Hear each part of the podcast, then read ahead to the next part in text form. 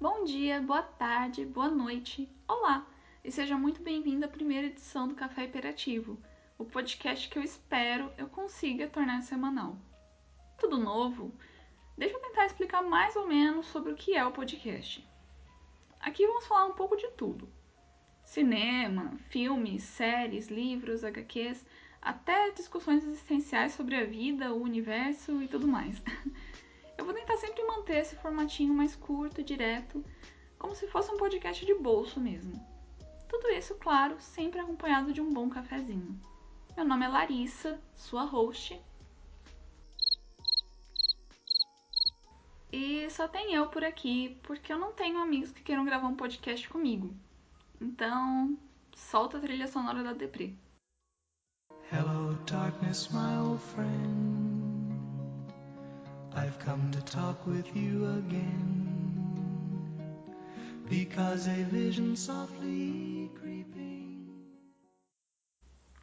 E é nesse clima de abandono que eu convido você ouvinte para bater um papinho sobre um filme que representa bem esse tema de tristeza, de solidão. Porque afinal de contas, qual o melhor tema para se falar em um podcast de uma pessoa só do que solidão? Bom, eu sinto que eu tô um pouco atrasada para falar sobre esse filme. Na verdade, eu tô atrasada na vida. Afinal de contas, era pra ter começado esse podcast no ano passado. Mas cá estou eu. A gente supera antes tarde do que nunca. Então, como eu dizia, um monte de gente já deve ter comentado sobre esse filme na internet afora. Ou não. Eu acompanho poucos podcasts, canais do YouTube, blogs, e eu não vi muita gente falando sobre ele mas sempre vale a pena indicar quando o conteúdo é de qualidade. Então pega sua xícara de café, senta num lugarzinho confortável e vamos conversar sobre a Ghost History.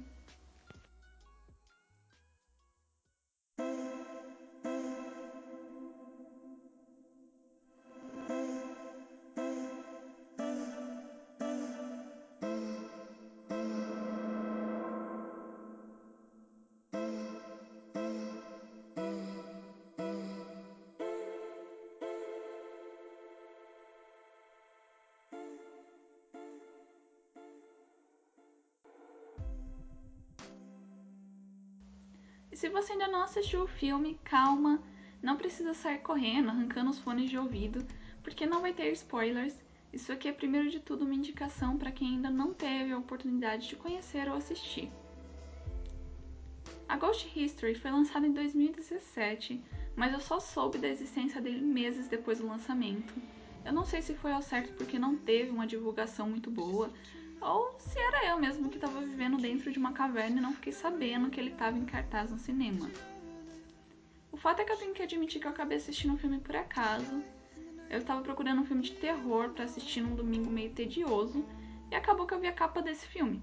E eu tenho que admitir que a capa e o enredo, a sinopse, me levaram a pensar que se tratava de um filme de terror, só que na perspectiva de assombração clássica, aquele típico fantasminha com lençol o que seria muito legal se comparado com os filmes de terror pouco criativos que têm tomado conta das telas de cinema nos últimos anos.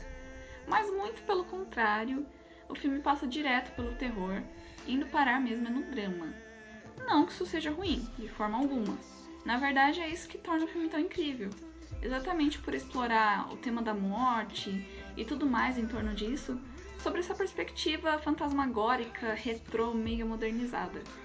Aliás, o motivo que o filme estabelece para as assombrações serem representadas como esses lençóis com furinhos nos olhos é realmente muito bacana, vale a pena conferir.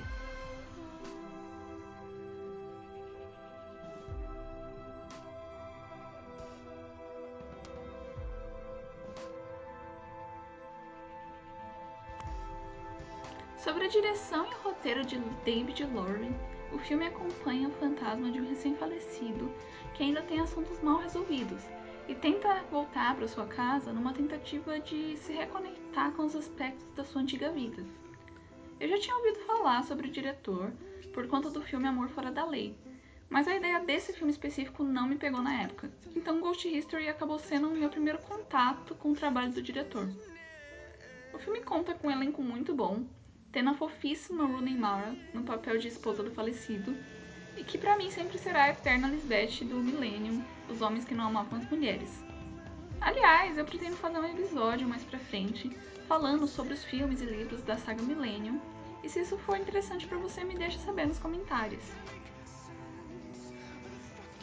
A história se desenrola à medida que acompanhamos a saga do fantasma, tentando recuperar os últimos fragmentos da sua existência e aos poucos se dando conta dos aspectos da sua nova condição e como não é mais possível alcançar tudo aquilo que ele costumava ser na vida e as coisas com as quais ele se importava.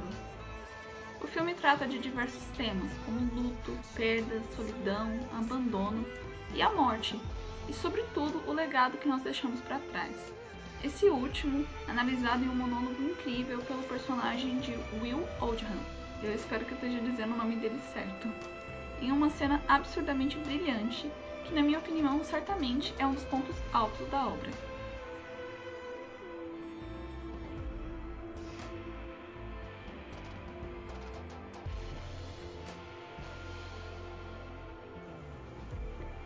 Embora alguns possam achar o filme um pouquinho hipster por ter optado por contar a história em uma fotografia 4x3, bem aquele estilo caixa antigo, eu acho que isso na verdade ajuda a passar bem a ideia de que o protagonista está assistindo a vida à sua volta sem realmente poder interferir no que acontece. E enquanto a maioria dos blockbusters atuais parece competir para ver quem consegue colocar mais músicas num curto espaço de tempo, a direção de Ghost History faz algo que eu gosto de chamar de apreciar o silêncio. A narrativa opta por longas cenas silenciosas, com pouco diálogo e com pouca ação, que ajudam muito a dar o clima mais obscuro e mórbido para a história. Mas que pode ser um problema para quem não tem paciência para filmes mais parados. Afinal de contas, em Ghost History as coisas demoram para acontecer, porém quando acontecem são realmente memoráveis.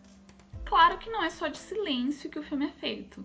A trilha sonora é linda e a música tema Over Helmet do grupo Dark Rooms cabe como uma luva, acentuando a emoção transmitida, envolvendo ainda mais o público.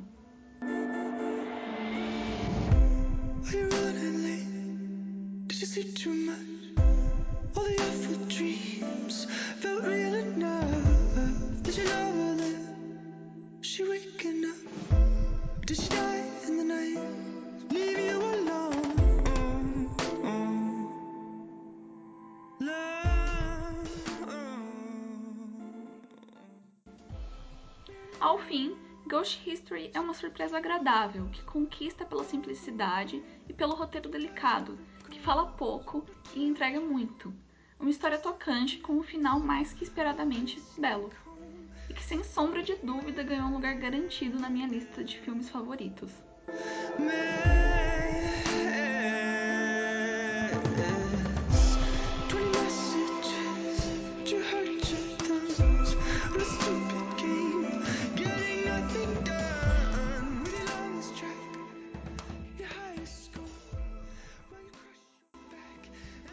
Obrigado por ouvir o primeiro episódio do Café Hiperativo.